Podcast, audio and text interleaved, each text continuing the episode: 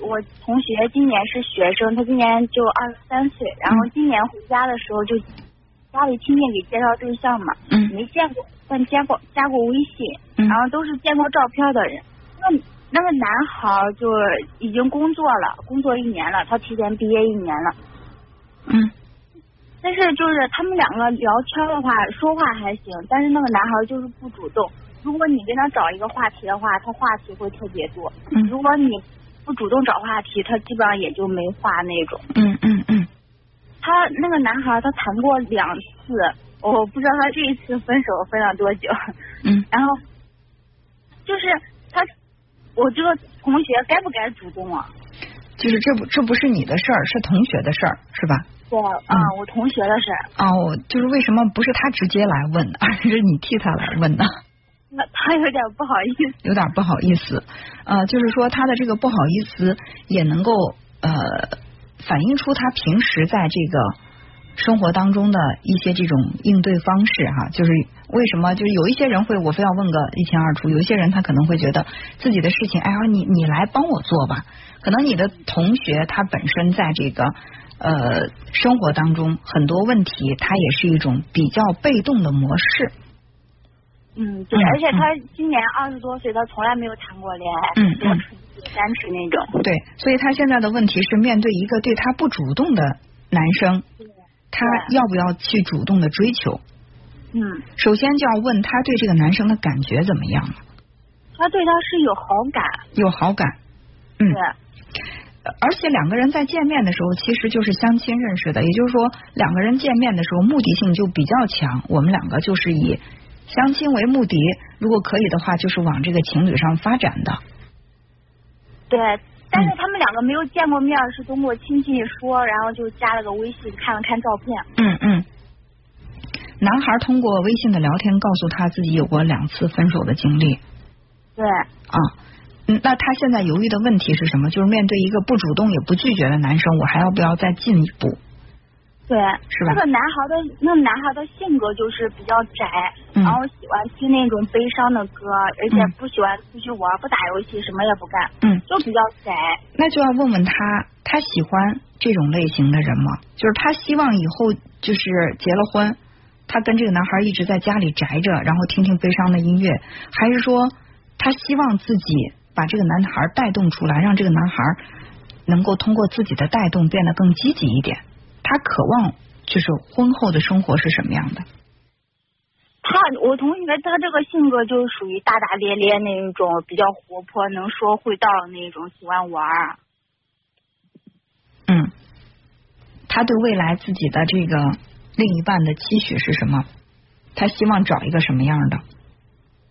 就找一个比较会疼人的，对他比较好的。他对外貌啊什么也没有多大要求。嗯，其实现在说实话，就这个男孩他碰到的这个男孩，能不能像他所期待的那样，能不能给他带来他想要的生活，这一切都是一个未知数。如果他觉得还有可能的话，不妨就往前再进一步，自己主动一点也没什么。但是我觉得这个主动一定要有度的，一定要是要得到回应是吗？就是你比如说两个人在一起，在我看来，男孩主动也好，女孩主动也好都没关系。但是最起码，如果说你约他七次的话，他最少有三次是回应你的。如果说这十次都是你主动发出邀约，对方也来了，但是你要不联系他，他就忘了你这个人的存在。我认为这样的感情最好不要进行，最起码在这个人心目当中，你是退而求其次的一种选择，而不是说非你不可。我我总觉得一段感情最初是要有感觉才能够发展成为感情。如果说在最初的感觉当中就是比较勉强的，就是哎，我也是你来了我也不拒绝，你走了我我也不挽留，就是这样的一种可有可无。那我认为这个感情就显得有点勉强了，没有必要。不管是男人还是女人，我觉得都是如此。呃，可能这是我对待感情的一种态度。我认为感情是要顺其自然，这种顺其自然不是说大家都被动等着对方来跨往前跨一步，而是在这段感情当中，我去努力的追求。如果我觉得值得，我努力的追求，但对方始终没有回应、不配合，我不去强求。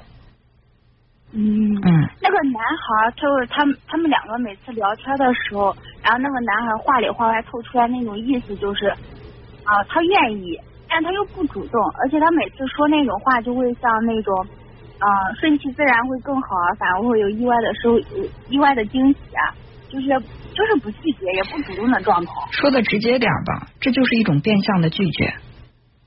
这就是一种变相的拒绝，在不是就是备胎。在我看来是这样的，你别说这个男孩有多宅，他一旦碰到了那个特别特别让自己心动的人，他一定会想尽办法讨这个女孩欢心的。就这种什么，让我们就这样，我刚才说了，顺其自然，不是说不努力等在那儿，就是僵在那儿等着这个感情它自由自己生长，而是说我努力了之后，我不去强求这个结果。但是在这个感情当中，那个女孩、那个男孩努力过吗？如果连努力都没有，什么叫做顺其自然呢？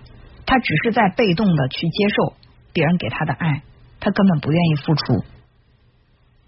嗯，对，嗯，也可能就像你说的备胎，就是我现在虽然说眼前这个不足以打动我，但是毕毕竟不是还是没有更好的嘛，那我就先这么先这么等着，先这么扯着。其实我对待这种，我觉得这种暧昧的人没有必要。我总感觉一个人在感情上还是应应该有点这种干脆利落的态度的，因为两个人是相亲认识的，我们不是说以这个朋友无意当中认识，能发展成了就发展，发展不成的话就是朋友。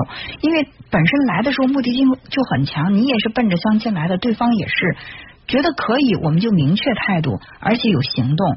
如果觉得不可以，我们为什么不能够好好的告个别啊？非要这样去吊着？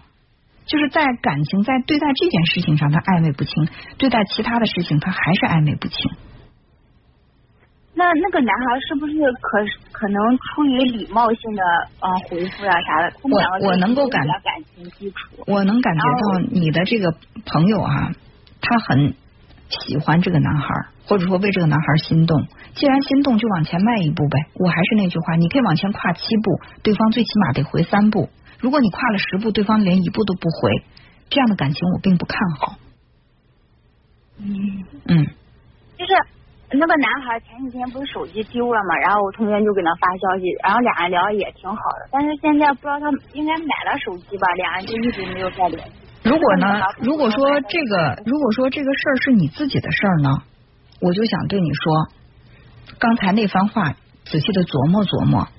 如果说这个事儿真的是你同学的事儿，我想对你说的是，别人的事情我们不要参与太多，感情是他自己的事情。我同学就在旁边。如果是他的事情，你不要这么热心，这不叫做对感对朋友。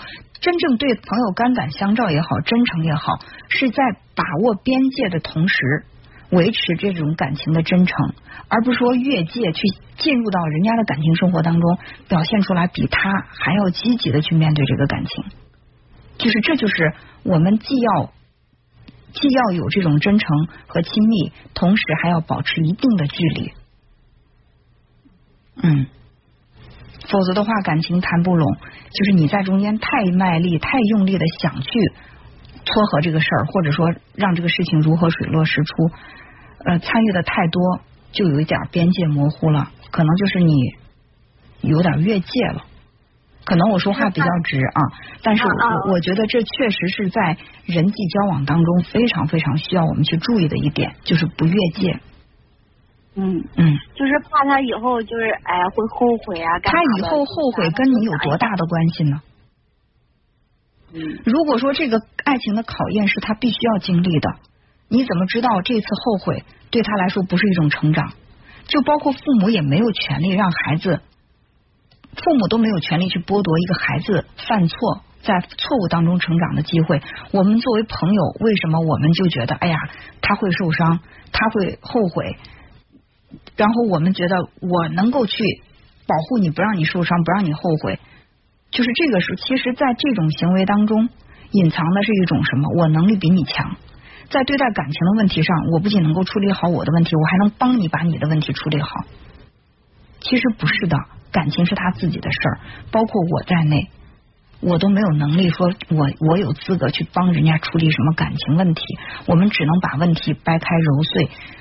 理清楚之后，人家自己做出自己的决定，我们都没有权利去说这个决定应该是什么，对吧？嗯，嗯，对。犯错也是一种想成长。问一下，就是哎，他就跟这个男生之间想问清楚，还是就是这种？其实你还在操心，其实你还在替朋友操心。你的朋友应该为拥有你这样的这么这么赤诚相待的朋友感到骄傲，他应该珍惜你。但是呢，从你的角度稍微往后退一退，真的不要再去参与人家的情感生活。嗯，好，嗯让他再想一想，告诉他你你今天跟我说的这些话。嗯，好，那就这样。嗯，好，哎，好。好，再见。